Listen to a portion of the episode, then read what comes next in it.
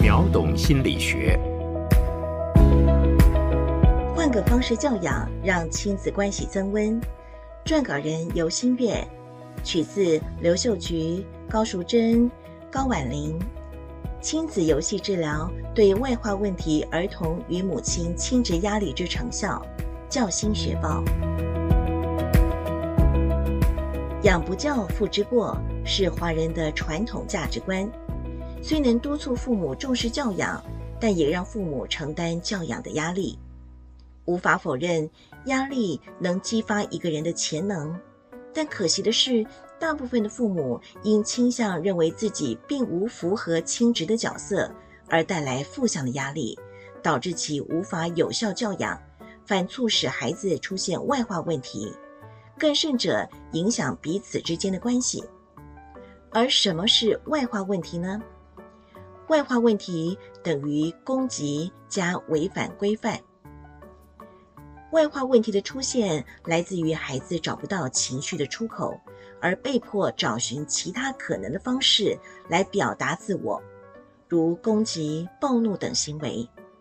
对此，研究指出，亲子关系与亲职教育能够帮助孩子学习情绪调试能力与适应能力，也因为父母的接纳与支持，让孩子有机会打破外化的情绪恶化循环，并化解危机。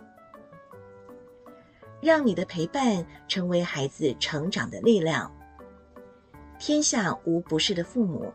相信要对孩子各方面需求做到面面俱到是困难的，为此，我们往往会选择速食的方式教养孩子，如命令式、教导式，又或是纵容式等。然而，素食的教养方式也有其副作用，如让父母在无意间忽略了孩子的感受，而让孩子觉得不被重视、不舒服，进而引发不安全感之议题。继而出现外化行为，亦将影响亲子关系。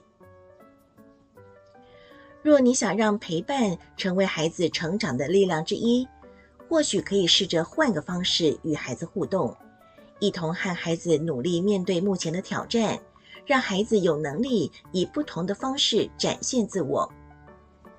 不一样的互动方式，亲子游戏治疗。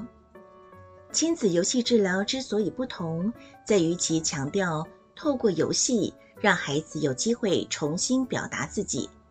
更重要的是，能够让父母与孩子重新建立关系。其中，除重建孩子的安全感外，也让父母从游戏中对教养及亲子关系中的个人问题有所觉察和调整，并学习改善亲子沟通和关系，发挥管教效能。亲子游戏治疗跟我这样做。简言之，亲子游戏治疗就是专心且有品质的陪伴孩子进行游戏。在这个过程中，需要注意的重点如下：一、传达接纳与承接的态度，透过互动对孩子的行为表达高接纳和承接的态度。同理的理解能够增加孩子的安全感。进而有机会表达自我的需求，或许你也有机会听见孩子内心的声音。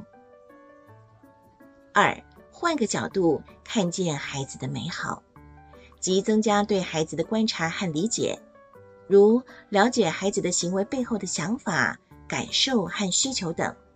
或许你会发现，调皮捣蛋背后的动机是获得关注，又或是孩子多话是因为。若你愿意试着带着不评价的角度去理解孩子的行为，或许能看见孩子其他的能力与美好。三，将孩子视为可对话的大人，请试着相信你的孩子是有能力的，在游戏中可让对方有机会主导和做决定，必要时与孩子做讨论。由于怎么提供选择和沟通也是重要的。故我们通常会这样与孩子对话：选择应提出至少三个，以便有选择的空间。与孩子讨论出一个共识。四、温和坚定的执行规范。无限容许并非是正向的教养，合理的规范能够教导孩子如何适应规则，同时也拥有安全感。通常我们会这样设限：说出孩子行为背后的需要，设限，提供合适的替代方法。